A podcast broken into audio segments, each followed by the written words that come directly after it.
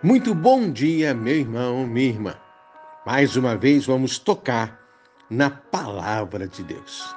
E o tema dessa pequena mensagem: oração, a chave da vitória. Em Lucas 18, no versículo 1, Jesus fala sobre o dever de orar sempre, sem jamais esmorecer. Quando a gente é perseverante na oração, a gente vai vencendo os obstáculos da vida. E vou usar como exemplo o rei Davi. Em 2 Samuel 8, no versículo 6, a Bíblia fala que Deus dava vitória a Davi aonde quer que ele ia. Davi, um homem de muitas batalhas. Até hoje, no Oriente Médio, existem muitas guerras entre o povo de Israel e os árabes. Na época do rei Davi, Deus lhe concedeu vitória contra todo o povo que se levantava contra ele. E se você ler esse texto de 2 Samuel 8, juntamente com 2 Samuel 7, você vai descobrir que o segredo de Davi era buscar a presença de Deus. Antes de ir ao campo de batalha, Davi se assentava diante da arca da aliança que representa, simboliza a presença do Deus Todo-Poderoso, e ali Davi se humilhava diante da potente mão do Senhor.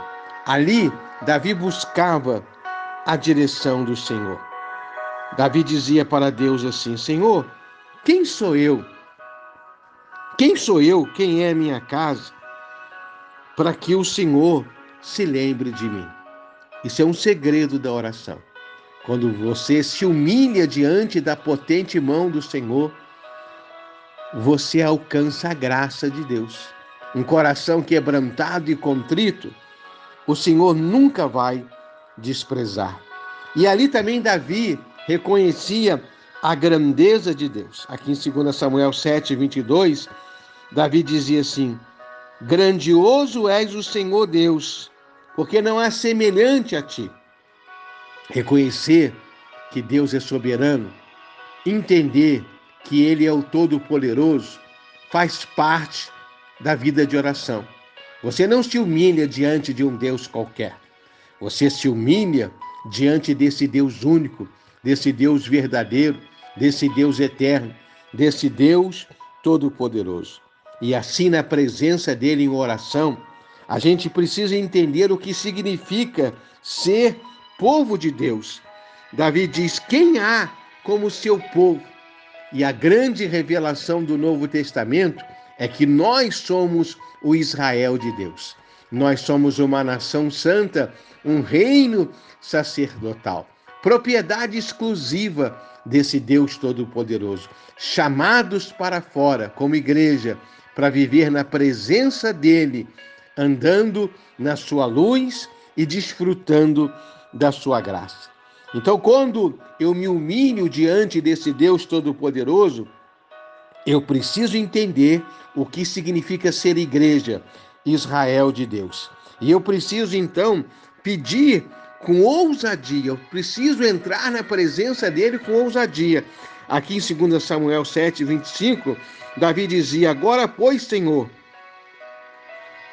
ouve as minhas palavras e cumpre, faz aquilo que o Senhor tem falado. Ou seja, eu me coloco diante dele com o coração quebrantado, eu reconheço a sua grandeza, a sua soberania, e eu falo: Deus, faz na minha vida aquilo que a tua palavra diz que o Senhor vai fazer traz a vitória, traz a bênção, traz a cura, traz o milagre, traz a virtude do teu Espírito Santo sobre a minha vida. Faz na minha vida aquilo que o Senhor tem falado na tua palavra. É assim que eu preciso orar, sabendo que Deus não é homem para mentir e nem filho do homem para voltar atrás. E quando eu entendo isso, eu fico animado para orar Davi diz aqui em 2 Samuel 7, 27. Por isso o teu servo se animou a fazer essa oração. Eu vou buscar a Deus porque eu sei que eu vou encontrar nele a minha vitória. Eu vou pedir a Deus porque eu sei que eu vou receber segundo a sua graça e a sua bondade. Eu vou bater na porta do Senhor através do clamor do meu coração, porque eu sei que ele tem uma porta aberta diante de mim, a qual ninguém, ninguém pode fechar. Assim, Davi termina esse momento de oração em 2 Samuel 7:29, dizendo assim: "Se agora, Senhor, servido de abençoar a minha casa e abençoar o seu servo. Que possamos falar, Senhor, fique à vontade para derramar as tuas bênçãos. Senhor, fique à vontade para liberar na minha vida. Eu sou teu servo. Então derrama toda sorte de bênçãos, chuva de bênçãos. Ah, meu irmão, minha irmã, a oração é a chave da vitória. Aí Davi se levantava, ia ao campo de batalha e o Senhor dava vitória a Davi aonde quer que ele ia. Hoje, em Cristo, eu e você somos mais que vencedores. Tem luta, tem dificuldade, existe uma batalha espiritual, mas na presença do Senhor nós vamos vencer, porque maior, ah, meu irmão, minha irmã, maior é Jesus na minha e na sua vida. Eu estou orando por você, viu? Para que essa mensagem possa produzir essa fé viva dentro do seu coração e você possa buscar ao Deus vivo em Jesus com ousadia, com fé, reconhecendo a sua limitação, mas sabendo que Ele é poderoso para fazer muito mais, infinitamente mais, de tudo aquilo que nós pedimos, pensamos ou imaginamos. Eu vou me esvaziar de mim mesmo Vou me derramar na presença do Senhor e Ele, com o seu Santo Espírito, vai conduzir a nossa vida sempre em triunfo. E assim vamos sempre dizer: graças a Deus que nos dá vitória em Cristo Jesus. Essa é a mensagem do Senhor para nós, nesse dia que se chama hoje.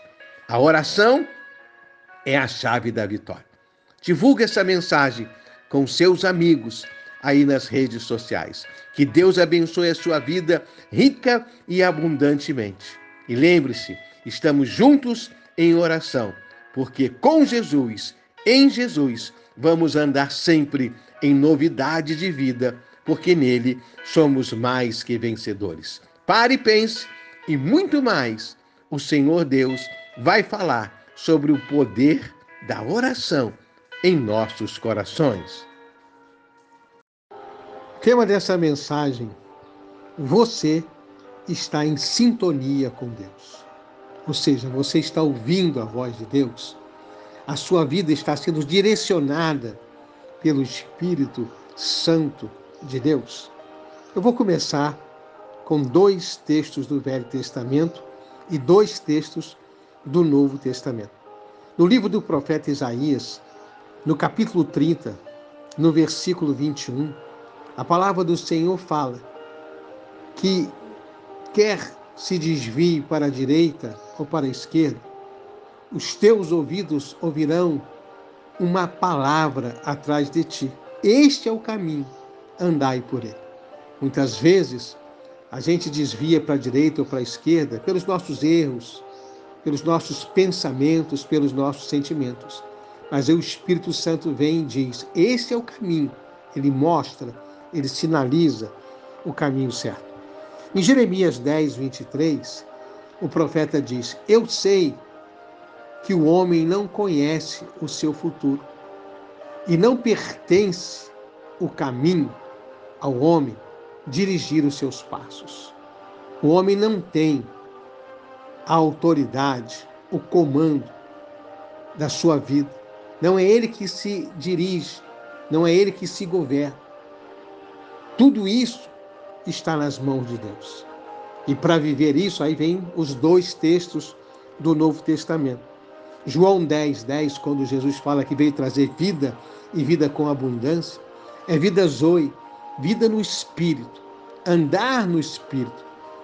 Como diz Gálatas 5,16, quando eu ando no Espírito, eu não vou cumprir os desejos da carne. Porque existe esse conflito dentro de cada cristão os desejos, os sentimentos, os pensamentos carnais e a vida zoe, a vida no espírito. Quando Jesus aí em João 10 fala sobre o bom pastor, o bom pastor é aquele que nos conduz aos pastos verdejantes. Isso é uma verdade bíblica desde o princípio.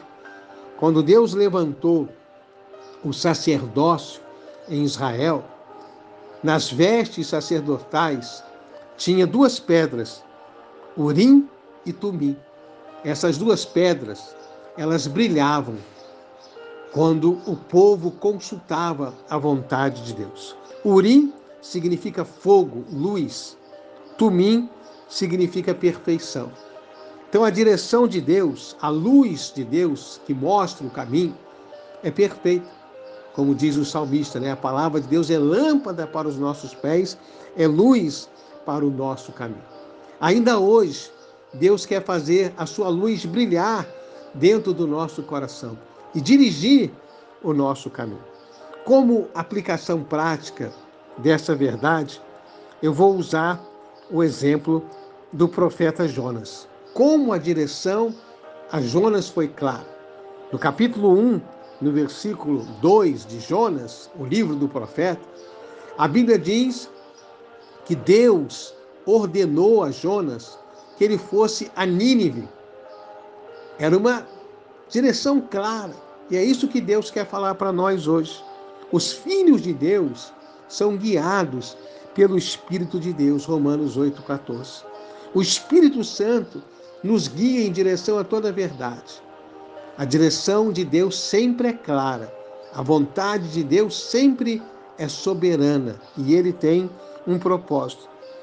Mas Jonas mostra para nós aquilo que muitas vezes nós somos, quando não queremos obedecer, quando nós queremos fugir da presença de Deus, se afastar de Deus e não viver a vontade dele, mas viver a nossa.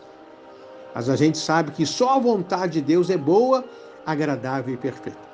Quando Jonas foge da presença de Deus, ele só desce. Ele desce para o navio, ele desce para o porão do navio, depois ele desce para o fundo do mar. Quando a gente foge da presença de Deus, o caminho é para baixo. É descida, é ladeira abaixo. É derrota, é tribulação. Quando a gente está em obediência, o caminho é para o alto, para viver a vontade de Deus. Temos que obedecer à voz de Deus. Jesus fala isso em João 10, 27. As minhas ovelhas ouvem a minha voz. Mas, nessa hora, Deus quer falar algo muito especial, precioso para nós.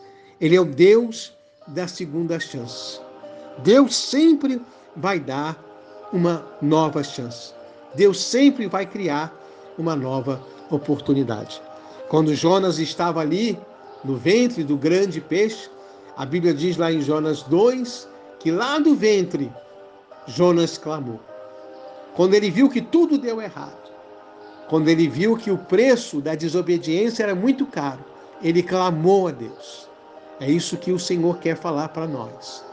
O tropeçar, o cair, pertence ao homem. Mas quando nós tropeçamos e caímos, temos que gritar e clamar pelo socorro que vem do alto. A mão amiga do Senhor Jesus. Aí no capítulo 3 de Jonas, a Bíblia diz que veio novamente, veio uma segunda oportunidade para o profeta. Eu quero também aproveitar e deixar como Jonas o exemplo de Pedro e mostrar para você como que Pedro encaixa bem na vida de Jonas, porque Pedro, o seu nome era Simão Bar Jonas, ou seja, Simão, filho de Jonas. Então Pedro a vida inteira conheceu a história de Jonas, o profeta, que era o nome do seu pai. E Pedro também precisou, como Jonas, como eu, como você, de uma nova chance. A Bíblia fala, lá em Marcos 16, 7, quando Jesus ressuscita, ele diz: Ide aos discípulos e a Pedro. Ele não disse o nome de mais ninguém, a não ser o nome de Pedro. Porque no momento do julgamento de Jesus, Pedro estava blasfemando, murmurando, xingando, dizendo que nunca tinha conhecido aquele homem chamado Jesus. E no momento desse em que ele estava xingando, blasfemando, com palavras, palavrões, ele ficou face a face com Jesus. Aí Pedro pensou: ah, agora acabou. Agora ele viu a minha atitude, a minha negação, como ele havia profetizado, que o galo não iria cantar três vezes antes que ele o negasse. Pedro traiu, negou a Jesus assim como Judas. Só que Pedro se arrependeu e Judas teve remorso. E Pedro teve uma nova chance. Jesus disse: Ide aos discípulos e a Pedro. Chamou Pedro pelo nome. Deus chamou Pedro pelo nome. E nessa hora, Deus está chamando você pelo nome. Ele quer trazer uma nova chance. Ele quer dizer para você que a direção clara dele ainda é hoje. E que você precisa apenas sintonizar com o Espírito Santo. Ouvir a doce voz do Senhor, como diz o profeta Isaías. Esse é o caminho, andai por ele. Caminho sobremodo excelente, caminho de vitória. Diferente do pensamento do homem, porque há caminhos que para o homem parecem bom, mas o final é a morte. Mas o caminho de Deus é vida, vida abundante, vida eterna. Ainda que seja um caminho estreito e apertado, mas é um caminho de poder e graça. Que o Senhor possa falar muito mais ao seu coração e que você possa compartilhar com outras pessoas essa mensagem. Deus quer nos conduzir, como bom pastor, aos pastos verdejantes. Receba essa palavra, deixe o Espírito Santo direcionar, guiar os teus passos, em nome do Senhor Jesus.